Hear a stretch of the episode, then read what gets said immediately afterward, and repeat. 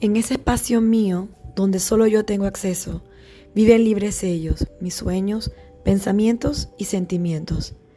En ese espacio mío, donde solo yo tengo acceso, mis sueños me llevan a lugares y a personas que algunas veces veo y otras solo siento. En ese espacio mío, donde solo yo tengo acceso, mis pensamientos viajan a la par de la luz, ágiles e ingeniosos amigos.